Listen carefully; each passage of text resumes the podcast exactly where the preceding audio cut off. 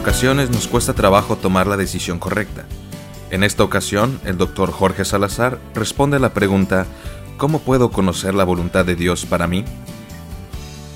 Todos quisiéramos conocer la voluntad de Dios, especialmente cuando estamos en medio de decisiones difíciles o cuando se nos presentan cambios en nuestra vida. Por ejemplo, el joven que sale de la preparatoria y tiene que escoger una carrera universitaria. ¿Tengo que estudiar derecho o administración? ¿Debo ir a la facultad de medicina o enfocarme en las misiones? Yo creo que la respuesta la encontramos en la Biblia. Muchas de las preguntas que nos hacemos, Dios ya las ha respondido en su palabra y nos ha dado claras indicaciones en cuanto al matrimonio, en cuanto a los negocios, las relaciones, el gobierno, la familia, prácticamente todas las áreas de la vida. La Biblia dice que fuimos creados para buenas obras y Jesús mandó a sus discípulos que compartieran las buenas nuevas del reino de Dios.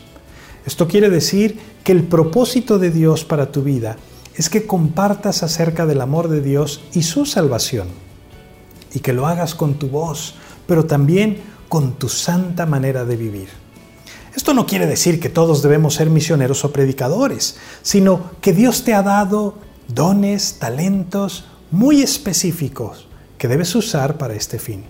El secreto está en descubrir cuál es esa pasión que Dios ha puesto en tu corazón.